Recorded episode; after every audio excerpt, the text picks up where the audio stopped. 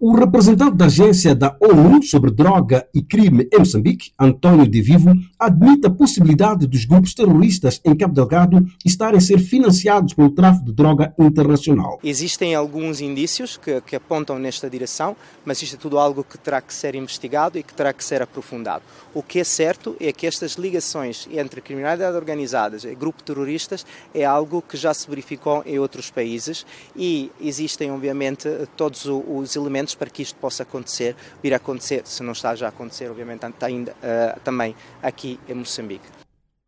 Por outro lado, António de Vivo sugere que o governo aposte na cooperação internacional para o combate aos raptos, destacando que a agência da ONU já está a colaborar com a Procuradoria-Geral da República e Serviço Nacional de Investigação Criminal para dotar o país de capacidade técnica para o combate a este tipo de crime. Nós estamos a trabalhar muito, tanto com a Procuradoria-Geral como com o CERNIC, e estamos a trabalhar tanto em termos de capacitação técnica, assim como de fornecimentos de equipamento especializado, eh, que será finalizado a, implementar uma resposta mais eficaz a estes fenómenos. O que é obviamente importante eh, eh, sublinhar é que eu sou italiano, se diz que Roma não foi construída num dia, é também estas respostas, são respostas que podem demorar. Para o analista e jornalista Alexandre Schuri, a teoria da ligação do tráfico de droga e o terrorismo deve ser levada a sério por Moçambique. E reforça também essa tese de que eh, o próprio terrorismo é, é, é, é financiado eh, por traficantes de droga.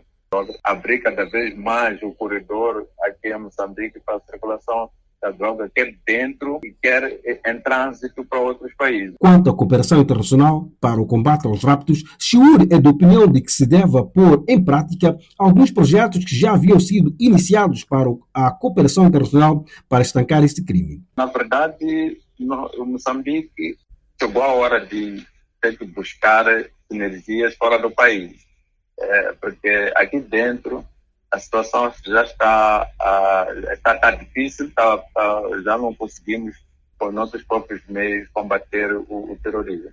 Sobre a atual situação de terrorismo na província de Cabo Delgado e dos raptos, o Executivo voltou a analisar os temas em reunião do Conselho de Ministros e a porta-voz não avançou muitos detalhes, senão apenas que as forças de defesa e segurança estão no terreno a combater o fenômeno. Ludovina Bernardo. Queremos aqui garantir que as medidas que as nossas forças e as instituições uh, de nível central estão a realizar para combater o terrorismo são uh, de saudar em relação aos raptos, também foi prestada informação, no geral, relativamente à, à, à situação da segurança e ordem pública, como dizia, os setores respectivos estão a trabalhar.